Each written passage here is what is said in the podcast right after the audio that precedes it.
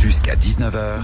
15. 15 minutes d'actu avec Bintili. Tanita, t'es notre reporter terre du jour. Demain, Beyoncé sortira au cinéma le Renaissance Tour, le film de sa tournée. Les concerts au cinéma se multiplient. Gazo, Aya Nakamura ou encore SCH, tous ont filmé leurs concerts pour le diffuser sur petit ou grand écran. Euh, avec les évolutions technologiques, les concerts deviennent un divertissement euh, que l'on peut suivre partout et sous différents formats. T'as pris ton micro-move pour comprendre le phénomène. SCH au Stade Vélodrome, c'était le 23 juillet à Marseille. Et la semaine dernière, plusieurs cinémas français ont diffusé ce concert événement. Je vous donne rendez-vous pour le plus grand de mes concerts.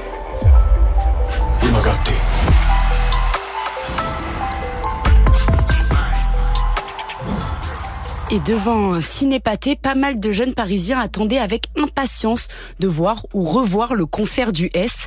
Je leur ai demandé pourquoi.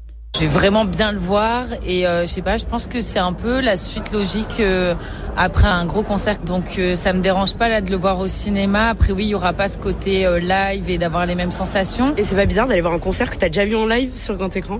Non, je pense pas. Non, c'est juste pour euh, le kiff et l'image et tout, le son aussi, il sera pas pareil. Donc, euh, donc voilà, ça va être cool. Exactement, ça permet de revoir le concert, d'entendre le son, l'ambiance. C'est dans cette logique que la chaîne Arte a lancé Dans le club.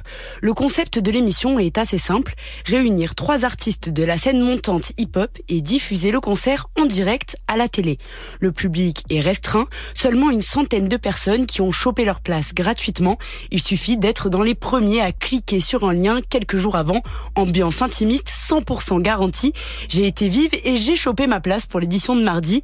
Au programme RSCO, Maureen et Favé, l'ambiance était assez folle. Vous êtes toujours chaud quoi? Et des gens suivaient le même show que moi depuis leur salon. Tanita, ces concerts sur écran, ça permet de toucher le public différemment? Oui, c'est ce que m'a expliqué Arthur Semelli, responsable éditorial de Dans le Club. Ça fait que on fait vivre aux gens dans leur salon ou leur chambre ou où ils veulent l'expérience d'un concert. Si tu, si on filme un concert à Bercy au Stade de France, tu aurais quand même cette espèce de truc de très loin, toi tu filmer très loin, etc. Là, quand on est très près, tu vois, t'es vraiment immersif en fait comme dispositif. Ça a fait un truc où, ouais, où, où, depuis tes toilettes, si t'es aux toilettes quand tu regardes, et bah t'as vraiment l'impression de vivre le truc de l'intérieur. Cette accessibilité n'est pas anodine. Hein. Une place de concert coûte en moyenne 43 euros en France. Là, c'est gratuit ou beaucoup moins cher. Comptez 18 euros pour le concert de SCH au cinéma. Mais Tanita, ça ne dénature pas un peu l'idée d'un concert?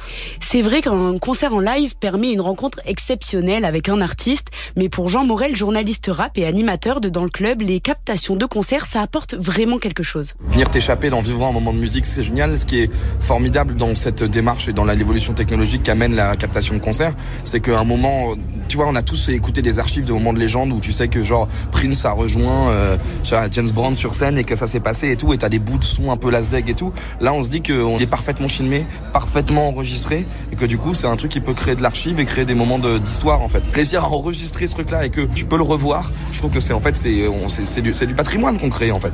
Et avec le développement des plateformes de streaming, le phénomène s'accélère. Il y a deux semaines, Gazo diffusait son Bercy sur Twitch. Ces nouveaux formats permettent d'élargir les manières de penser les concerts pour euh, Clément Maton. Il a fondé 1000 grammes. C'est une boîte de prod spécialisée dans la création de spectacles filmés pour le téléphone ou la télé. Et on l'a vu pendant le confinement, c'est que moi, je peux demander à Oxmo Puccino d'aller en studio, de me faire 45 minutes de set, de le filmer à trois caméras sans public. Et euh, je pense que cette forme-là a autant de chances euh, sur Internet euh, d'agréger des audiences et d'aller toucher les fans d'Oxmo Puccino qu'un concert traditionnel à l'Olympia ou, euh, ou qu'un snap euh, attrapé euh, dans un concert par un téléphone portable. Et depuis quelques années, ils sont nombreux à brandir leur smartphone pendant les shows. D'ailleurs, certains artistes veulent revenir à un format un peu plus traditionnel, un simple face-à-face entre un artiste et ses fans. Le rappeur Kalash a annoncé cette semaine trois concerts à Paris, dont un à la Cigale où les téléphones seront interdits. Rendez-vous le 22 mars 2025. Et t'as déjà ta place, je crois, et je vais peut-être t'accompagner. Merci beaucoup, Tanita, pour ce reportage.